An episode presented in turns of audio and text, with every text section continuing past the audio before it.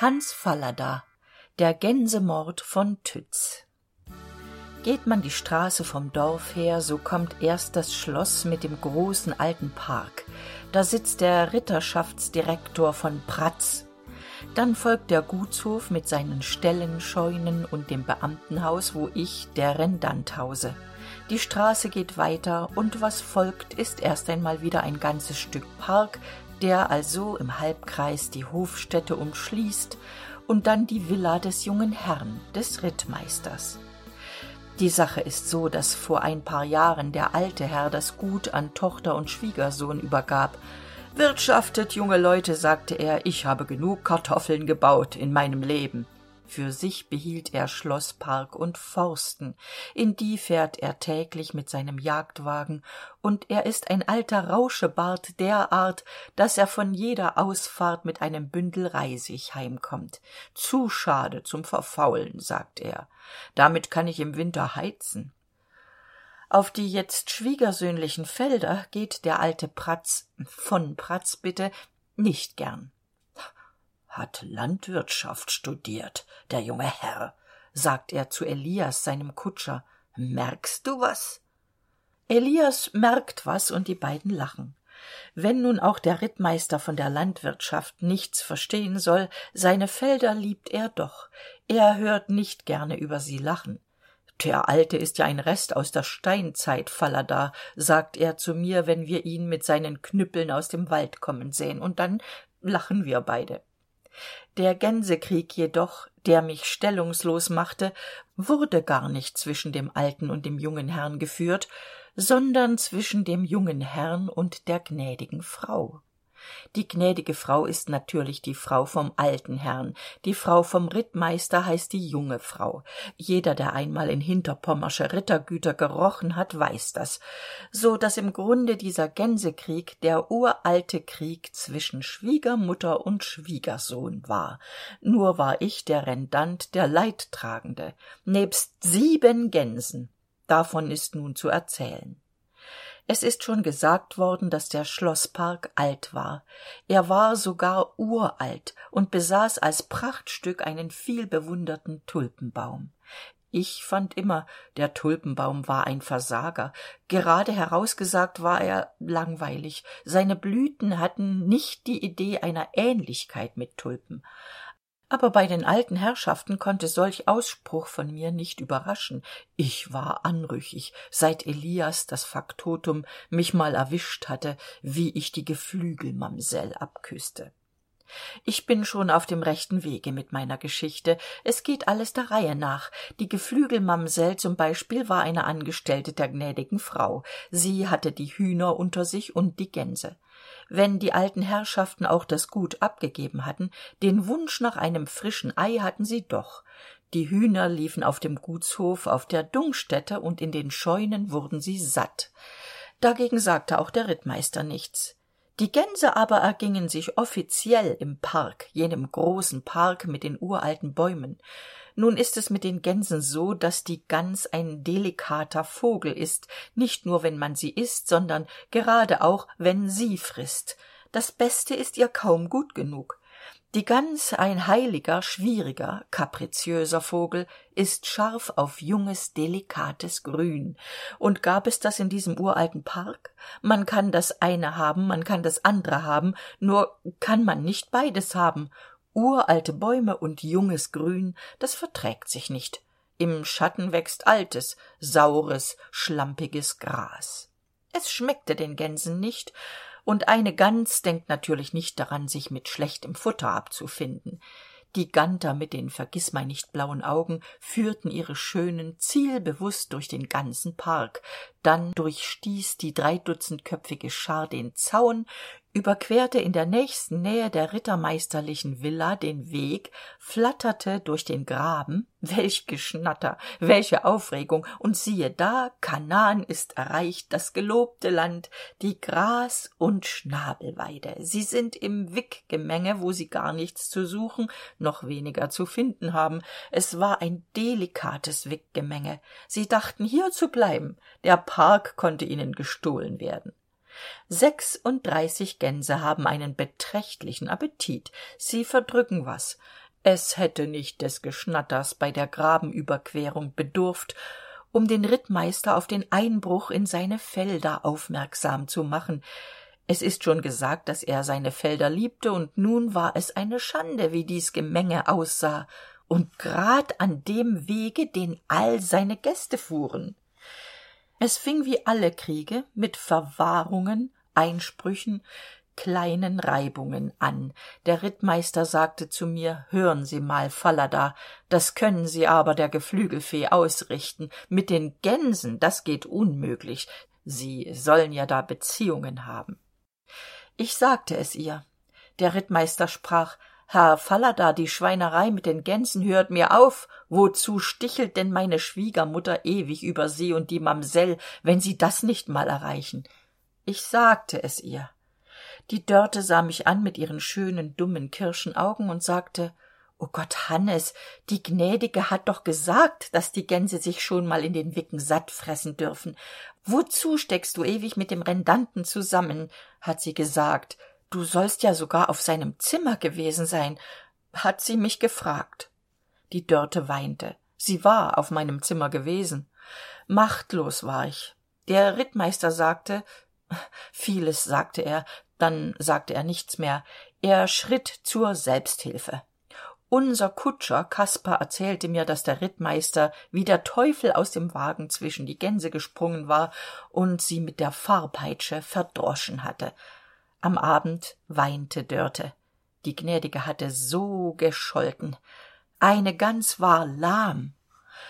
Nun kann man gänse einmal verdreschen. Man kann sie auch zweimal verdreschen. Dreimal aber bestimmt nicht. Sie kannten ihren rittmeister. Kam der wagen leer so ästen sie weiter. Kam er gefüllt mit der jungen frau so ästen sie weiter. Kam er gefüllt mit dem rittmeister so breiteten sie ihre flügel unter wildem höhnischen geschnatter zerstreuten sie sich über den ganzen gemengeschlag der rittmeister probierte es mit einem reitpferd und einer reitpeitsche. Das ganzgetier zerstreute sich einzeln in alle himmelsrichtungen dem tobenden zu entgehen. Der rittmeister ritt seinen gaul schäumend nass und sein blut ins sieden. Das geschrei der gänse gellte höhnisch in seinen ohren. Er erreichte nichts es ist morgens so um fünf die knechte füttern vor einer viertelstunde ist auch das geflügel aus dem stall gelassen zwei schüsse tönen. Nanu denke ich der förster schon im gang und so dichte bei. Dann geht bei mir das telephon der rittmeister sagt atemlos falada kommen sie gleich rüber zu mir. Ja herr rittmeister sage ich. Bringen sie nen jungen mit sagt er. Irgend jemand der die leichen trägt ja sage ich. Der pott ist entzwei denke ich. Ich hole mir einen pferdeknecht aus dem stall und wir tippeln los. Vor der villa im vorgarten liegen sie gewissermaßen aufgebahrt. Sieben stück. So jung noch so mager noch in der blüte ihrer wochen dahingerafft. Warten sie karl sage ich und gehe ins haus der rittmeister sitzt in einem sessel und trinkt kognak am frühen morgen auf nüchternen magen. Das mordgewehr liegt noch auf der fensterbank. Vom fenster aus hat er sie geschossen. Sieben junge gänse. Vielversprechend. Morjen sagt er. Sie haben wohl schon den salat gesehen. Meine frau weint. Finden sie dass das ein grund zum weinen ist? Über meine wicken hat sie nicht geweint die frau mutter wird ungehalten sein sage ich wird sie bestätigt er. Also bestellen sie ihr einen schönen gruß von mir. Und es täte mir ja leid aber sie wäre an allem schuld. Ja sage ich. Geben sie ihr die gänse sagt er. Sie soll sehen was sie damit macht. Und sagen sie ihr ich wollt sie ihr bezahlen. Sie soll sagen was sie dafür haben will. Ja sage ich kein angenehmer auftrag falada sagt er. Trinken sie nen kognak nehmen sie ne zigarette. Das leben ist kompliziert. Ja sage ich. Um halb sechs kann ich nicht mit den gänsen ins schloss rücken. Ich komme um halb acht. Da weiß die gnädige frau schon alles. Sie hat sicher in der küche auf mich gelauert. Nehmen sie die tiere wieder mit weint sie o gott ich kann sie nicht sehen zwei zuchtgänse sind dabei Dörte. Sie nur, die mit dem grauen Stoß am Flügel ist auch dabei. Oh Gott. Dörte sah mich an wie ein flammender Engel. Die Gnädige weinte haltlos. Ich komme mir ziemlich schäbig vor. Sagen Sie meinem Schwiegersohn, dass er ein schlechter Mensch ist, ein Mörder. Durch den Sonnenschein gehe ich mit meinem Stalljungen und den sieben Gänsen zur Villa. Siehe da, mein Chef ist nicht aufs Feld geritten, er hat auf mich gewartet. Er verfinstert sich, als er die Leichen sieht. Sie haben die Gänse immer noch, habe ich Ihnen nicht ausdrücklich befohlen, er sagt befohlen. Er sagt überhaupt sehr viel und kleinlaut berichte ich.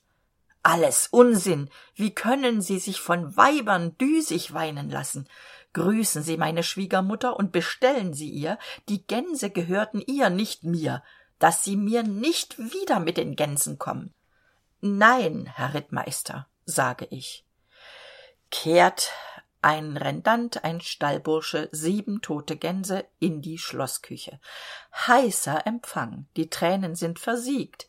Ich verbiete Ihnen das Haus, verstehen Sie? Es ist Hausfriedensbruch, wenn Sie nochmal mit den Gänsen kommen. Sagen Sie meinem Schwiegersohn. Ich werde mich hüten. Wieder stehen wir auf dem Hof. Wat mucken Sie nu, Herr Rendant? lacht der Stallbursche. Green, du und der Affe, sage ich wütend, schmeiß die Biester hier, ins Büro, hinter meinen Schreibtisch. Schmeiß nen Sack drüber. Am Ende wird doch einer Vernunft annehmen. Die Stunden gehen dahin. Um zwölf kommen die Knechte vom Feld.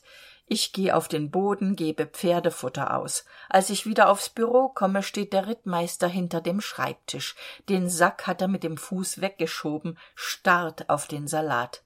Was heißt das? fragt er scharf. Haben Sie nicht verstanden, was ich Ihnen befohlen hatte, Herr? Jawohl, ich hatte verstanden, und ich erkläre. Quatsch, Hausfriedensbruch. Bestellen Sie meiner Schwiegermutter, sie hat nen Vogel, hysterische Schraube, wegen ein paar dammlichen Gänsen sich so zu haben. Ich will die Biester nicht mehr sehen, verstanden? Jawohl, Herr Rittmeister, sage ich und mache mich wieder auf den Weg. Mönchlein, du gehst einen schweren Gang und ganz nutzlos. Elias hat auf der Lauer gelegen, er verpfeift mich, gleich ist die gnädige da, man trägt mir wieder Bestellungen an den Rittmeister auf, dann stehe ich wieder draußen. Und nun? fragt der Stallbursch. Das will ich dir erzählen, sag ich wütend. Die Gänse können mir den Buckel runterrutschen. Komm mit. Ich geh gar nicht erst mit ihm auf den Hof, heimlich gehen wir hintenrum in die große Scheune. Da steckt die Biester unters Stroh, gut tief rein. Gottlob, nun sind sie weg. Dat's gaut, sagt er, nun denkt die Gnädige, er hat se, und er denkt, die Gnädige hat se. Richtig, mein Sohn, sage ich und gehe aufs Büro. Gegen Abend besucht mich der Rittmeister, wir klönen über dies und das.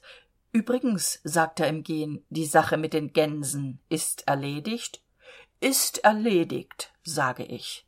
Gut, sagt er und geht.